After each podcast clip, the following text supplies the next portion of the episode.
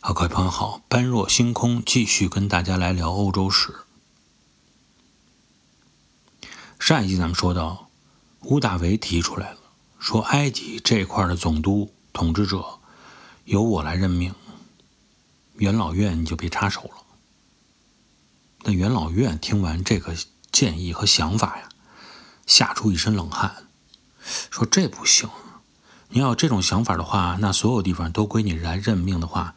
那整个的这个罗马共和国就变成罗马帝国了，相当于安东尼你是给他搞掉了，屋大维你不是想当第二个安东尼吗？有一些元老呢也互相安慰，也可能他就仅仅是想控制一个埃及，那么就让他去控制好了，其他的地方呢，他应该不想染指，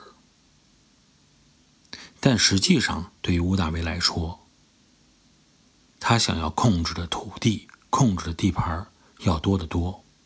换句话说，从他心里来说，他确实是想在制度上进行改变，以完成自己对罗马整体的控制权。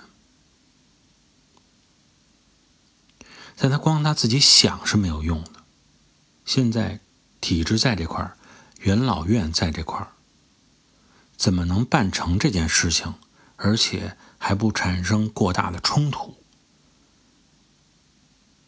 这块需要他去认真细致的想，看他有没有相对来说比较好的一些方法。那么我们之前也说过，乌大维这个人是非常聪明的，年少的时候就已经体现出来了这种聪明才智，甚至于凯撒在军事战略上还要征询一些他的意见。啊，从他这个年轻人口中，经常能出现一些妙招，出现一些奇思妙想。那么，对于这件事情来说，屋大维依然展现了自己的聪明智慧，因为他最终在共和与集权体制之间找到了一个基本算是完美的平衡。他怎么找的呢？自己做不做君主？啊，罗马共和国里的所有人都怕他有这个想法，他也提出来了，我不做君主。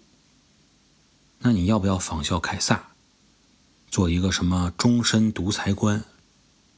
他说我也不做终身独裁官。那你要做什么呢？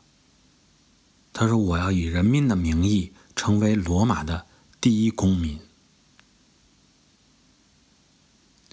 这样提出来以后啊，让人就感觉听着非常的舒服。实际上，凯撒之所以被人刺杀，就是因为他这个终身独裁官让大家听着也不舒服。终身独裁官从权力的来源角度来看，是出于贵族阶层啊，由元老院任命，但是仍然能感觉到这种。我要整个掌控全局的感觉，但是你说，他说要做整个罗马的第一公民，让人听出来好像是那种感觉，就是我是出于全体的民众，这样看起来呢，利似乎是说，实际上我的利益与平民的利益是一致的，我甚至可以跟你元老院贵族的利益不一致，但我也是站在整个罗马公民、罗马人民这一边的。听上去好听，但实质上呢，是一个道理。那么说穿了，他的这个第一公民，实际上他的制度就是我们后来历史上了解的非常著名的叫元首制。一说到元首这两个字啊，大家肯定想到的就是希特勒。没错，希特勒当时把自己任命为元首。实际上，他一定是效仿了屋大维的做法。那么，我们先放下希特勒不谈，这是后边多少集以后的事情了。先说屋大维，作为第一公民也好，作为实际上的元首也好，他怎么样能从罗马的手中，罗马这个元老院的手中，真正取得绝对的对罗马的绝对控制权，依然需要他去努力。在这一点上，吴大维又是很聪明的。他知道很多事情啊不是一蹴而就的，需要一个过程，特别是需要一个磨合的过程。咱们的这节目啊，经常去做东西方对比，那么我们再在这个阶段进行一次东西方对比，对比的是谁呢？就是用罗马帝国来对比秦帝国。秦国的时间非常的短，但他确实做了一个激进的、全面的改革，就是废弃了分封制，而改成了郡县制。但最终，正是因为这种改革，也是使他灭亡的一个重要原因。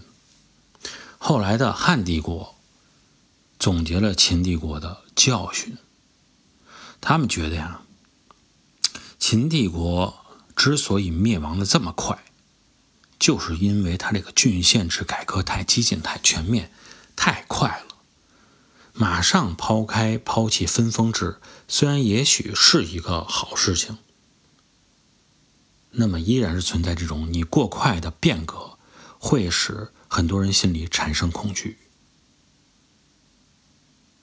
所以在汉帝国啊，汉朝成立的最初期，他采取了也是一种聪明的做法，类似于现在吴大维的这种做法，就是他让封国与郡县同时并存，并且让他们互相牵制。一直过渡到了什么时期？一直过渡到了汉武帝的时期。还记得推恩令吗？啊，通过推恩令，才算是真正解决了这种旧制度的分封。所以说，很多事情啊，它需要一个这个时间的过渡，需要一个大势的形成。秦国就是没有在过渡完成的时间上直接上，觉得自己已经统一了六国了，有了霸权了，我说了算了。但实际上呢，你说了算，还不完全就能解决就能完成这件事情，你还要让大家觉得你说了算，还让大家觉得你说了算这件事儿还不错。